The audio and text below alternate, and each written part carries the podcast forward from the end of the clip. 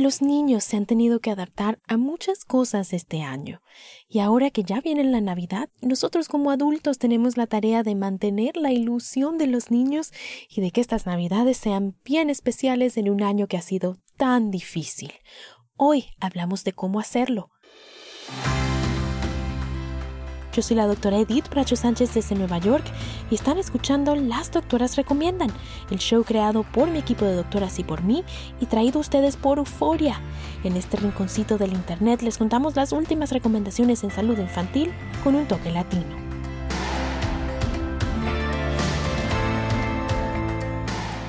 Antes de empezar, recuerden que aquí les traemos información de manera educativa, pero para problemas médicos deben consultar a su médico que los conoce y los puede ver en carne y hueso.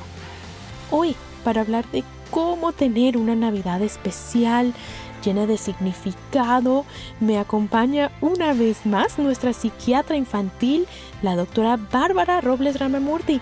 Bienvenida, Bárbara. Hola, Edith, muchas gracias por invitarme. No, imagínate, Bárbara, nosotras feliz de que regreses al podcast.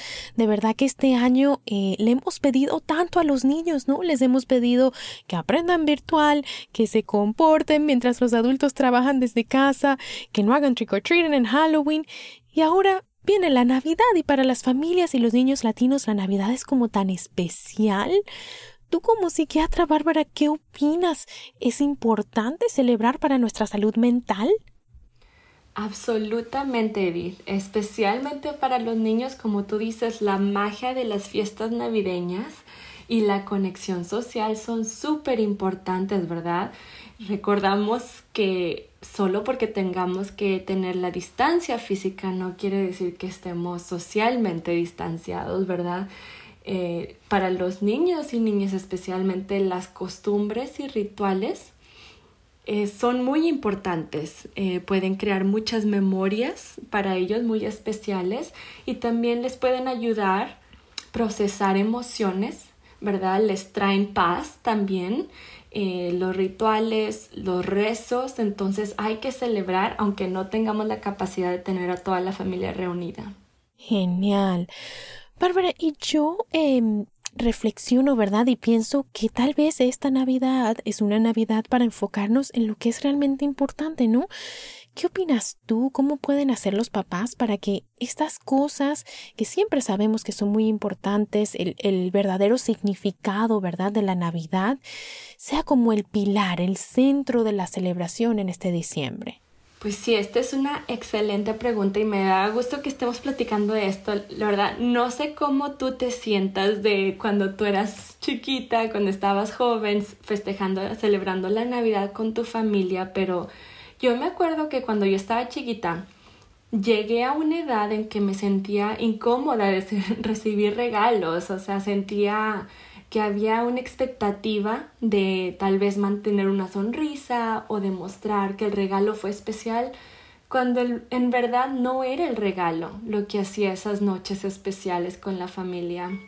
Yo me acuerdo disfrutar las sonrisas, las bromas, ¿verdad? Las canciones, los rezos, el disfrutar la comida juntos. Entonces, este año nos da esa oportunidad como familias de tratar de mantener eso en mente, que no es lo material lo que nos, nos junta, lo que nos eh, conecta, pero es más que nada somos nosotros y muchas veces hemos perdido la capacidad de saber cómo fomentar esas conexiones sociales, emocionales, ¿verdad? Entonces es una excelente eh, oportunidad para nosotros como padres tratar de hacer eso, de, de, modelarles esas situaciones, esas experiencias a nuestros hijos. Sí, de nosotros mismos como adultos, ¿no? Mostrar que estamos felices de estar, de sencillamente estar, de compartir.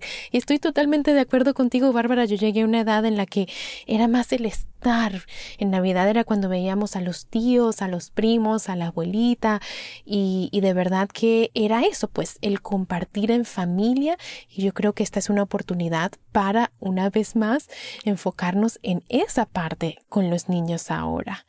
Pero Bárbara, a pesar de todo, ¿verdad? Seguimos en pandemia, ¿no? O sea, queremos celebrar, queremos estar en familia, queremos eh, enfocarnos en eso, pero seguimos en pandemia. ¿Cómo le explicamos a los niños que las cosas pues van a ser un poquito distintas, que de pronto la reunión familiar no va a tener a todos los tíos y los primos, que, que de pronto el ir a ver a Santa, si eso es algo que ustedes hagan en casa, va a ser un poquito distinto. ¿Cómo recomiendas que tengamos esas conversaciones? Bueno, pues la verdad yo creo que las madres y padres que nos escuchan ya han de tener mucha práctica en ah. estar teniendo esas conversaciones con sus hijos, ¿verdad? Pobres, o sea, este año ha sido súper difícil y, y, me imagino que las familias ya han tenido muchas de este tipo de conversación, pero nunca falta, ¿verdad?, de recordarnos que es importante darle a los niños información de poco a poco basada en su etapa de desarrollo mental y emocional. Como padres adultos em, tenemos la oportunidad de observar las reacciones emocionales de nuestros hijos, ¿verdad? Eh, yo como madre sé que es muy difícil ver a nuestros hijos sintiendo o expresando sentimientos de tristeza, de, de, decepción, aburrimiento, ¿verdad? Enojo, todas estas emociones que son difíciles de expresar y de tolerar. Eh, pero es importante que hay que recordar, estas emociones son biológicas, o sea, no se pueden evitar. Las emociones no son el problema, el problema es que muchas veces no sabemos tolerarlas y nosotros como adultos, como padres, nos ponemos a la defensiva, ¿verdad? Entonces podemos observar, escuchar y ya que nuestros hijos estén dispuestos y tengan la capacidad de tener una conversación tranquila, podemos eh, involucrarnos en una conversación de qué es lo que podemos hacer, ¿verdad? Para hacer esta Navidad un poquito eh, más especial de lo que nosotros creemos que puede ser tal cual como lo dices, Bárbara, yo creo que los padres han hecho acrobacias, ¿no? Por, por explicarle a los niños toda la situación y han tenido que ayudarlos a procesar una cantidad de emociones, ¿no? Porque es que de verdad que este año ha traído una cantidad de emociones, de decepciones en muchos casos, ¿no? Y te quiero preguntar un poquito más sobre eso precisamente, ¿no? Yo creo que hay familias que nos escuchan y de pronto han perdido un familiar, Bárbara, o de pronto han perdido el trabajo, ¿verdad? Creo que todos hemos experimentado algún tipo de pérdida, así sea la pérdida de la rutina. ¿Cómo hacer? Ya lo empezabas a decir que no es, no es la emoción lo que es el problema, sino cómo manejarlas. ¿Cómo le recomiendas a los padres que manejen estas emociones precisamente en Navidad? Bueno, eh, sí, una pregunta súper importante porque sabemos que nuestras familias latinas, especialmente verdad en Estados Unidos, lo hemos visto eh, que han, ha habido mucha pérdida, mucha pérdida de nuestras familias y, y sí se siente eso. Eh, antes de contestar esa pregunta, quiero regresar a la de antes porque, como tú dijiste, padres, madres han hecho un, esfuerzo tremendo, ¿verdad? Para mantener la paz y, y, y, a sus familias. Entonces, ahí es donde empezamos en reconocer que hemos hecho lo mejor que se ha podido. Y, ¿verdad? Establecernos ahí como personas que estamos poniendo nuestro mejor eh, esfuerzo, que estamos haciendo lo mejor que podemos con mucho amor y mucho cariño. Entonces ahí darnos un poquito de, de compasión a nosotros mismos, ¿verdad? Y si nuestra familia está pasando por algo difícil, ya sea problemas financieros, eh, que alguien, algún familiar o amigo haya muerto, ¿verdad? Eh, hay que recordar que los niños, ellos sienten estos, estas experiencias, estos estreses, aunque las, los padres y madres no estén platicando directamente con ellos como adultos creemos que estamos protegiendo a los niños al no decirles de estos problemas, pero el, problema se hace es porque los niños están notando el estrés en la casa y no saben la situación, no saben el, em, qué tan severa está la situación. Entonces, como niños, eso puede causar mucha, mucha ansiedad. Entonces, lo que yo le recomiendo a los padres es que no, no hay que evitar estas conversaciones. O sea, es importante que los niños sepan que la familia está pasando por algo difícil. No hay que evitar mencionar el nombre de nuestro ser querido que ha muerto. Eso no, no, no ayuda y como digo, en cambio puede causar más estrés o ansiedad en los niños. Entonces, si estamos pasando por una situación difícil, es muy importante que como adultos nos cuidemos nosotros mismos, ¿verdad? Al cuidarnos nosotros mismos, tenemos mejor capacidad de tener conversaciones adecuadas con nuestros hijos acerca de lo que está pasando y tenemos la, oportunidad de modelarles nuestra habilidad de lidiar con emociones y situaciones difíciles. Sí, es, es eso, ¿no? El, conversarlo. Siempre, siempre, Bárbara, que has venido a este podcast, eh, ese es el mensaje que le has traído a los padres, ¿no? O sea, no ocultarlo, más bien trabajarlo, conversarlo juntos y lo que haya que sentir, ¿verdad? Lo que, si tenemos que estar tristes, estamos tristes todos como familia y los niños tienen el contexto, ¿verdad? O sea, saben qué es lo que pasa, saben el nombre de la emoción que están sintiendo y la pueden expresar porque hemos visto y también hemos hablado en otros episodios, eh, bueno, que cuando los niños no tienen ese vocabulario, no lo conversan, entonces empiezan los problemas, ¿no? Se empiezan a portar mal, empiezan a no estar, eh, pues, sintiéndose bien, y es eso, es que no lo han conversado, no, no han tenido el vocabulario, ¿no? Sí, también es importante recordar que aunque lo hablemos y aunque lo nombremos, a veces vamos a tener, especialmente los niños, ¿verdad? Van a tener dificultades de lidiar con esa situación. Entonces, qué bueno que mencionas esto porque este es algo que, que yo como psiquiatra infantil tengo que platicar con los padres, ¿verdad? De que las emociones son normales y también a veces ciertos comportamientos son normales, son, o sea, podemos esperarlos, ¿verdad? Entonces, el, lo que llamamos el portarse mal, ¿cómo podemos ahí cambiar esa mentalidad, ¿verdad? ¿Cómo podemos ser más compasivos con nuestros hijos?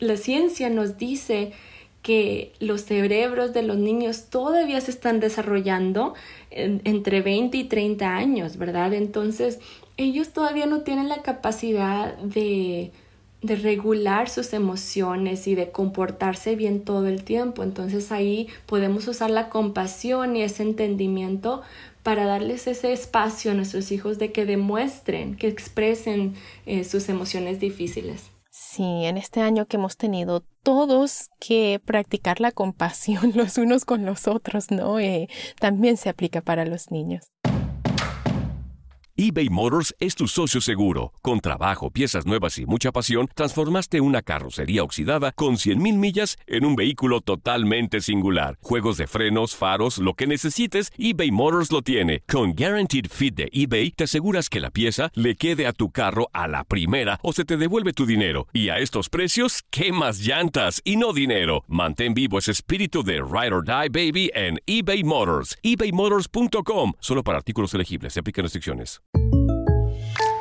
When you buy a new house, you might say, Shut the front door! Winning! No, seriously, shut the front door. We own this house now. But you actually need to say, Like a good neighbor, State Farm is there. That's right. The local State Farm agent is there to help you choose the coverage you need. Welcome to my crib. no one says that anymore, but I don't care. So just remember, like a good neighbor, State Farm is there. State Farm, Bloomington, Illinois. Boost Mobile tiene una gran oferta para que aproveches tu reembolso de impuestos al máximo y te mantengas conectado. Al cambiarte a Boost, recibe un 50% de descuento en tu primer mes de datos ilimitados. O, con un plan ilimitado de 40 dólares, llévate un Samsung Galaxy A15 5G por $39.99. Obtén los mejores teléfonos en las redes 5G más grandes del país. Con Boost Mobile, cambiarse es fácil. Solo visita boostmobile.com. Boost Mobile, sin miedo al éxito. Para clientes nuevos y solamente en línea, requiere AroPay. 50% de descuento en el primer mes requiere un plan de 25 dólares al mes. Aplican otras restricciones. Visita Boost para detalles. Cassandra Sánchez Navarro junto a Catherine Siachoque y Verónica Bravo en la nueva serie de comedia original de Vix, Consuelo, disponible en la app de Vix ya.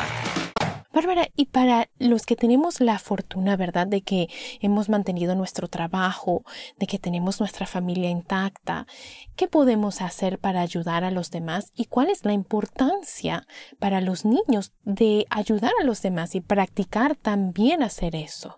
Sí, no, esa es súper buena pregunta, este, para, para las familias que son afortunadas de tener sus necesidades básicas. Las familias que tienen esa fortuna pueden usar este año como una oportunidad de fomentar esas habilidades de conexión social a sus hijos y como tú dices, de fomentar eh, la idea de que en este mundo no estamos aquí para estar solos, estamos aquí para ayudarnos, para apoyarnos como seres humanos. A esas familias les recomiendo que consideren oportunidades para enseñar a sus hijos eh, cómo podemos estar ahí para, para nosotros, para apoyarnos el uno al otro.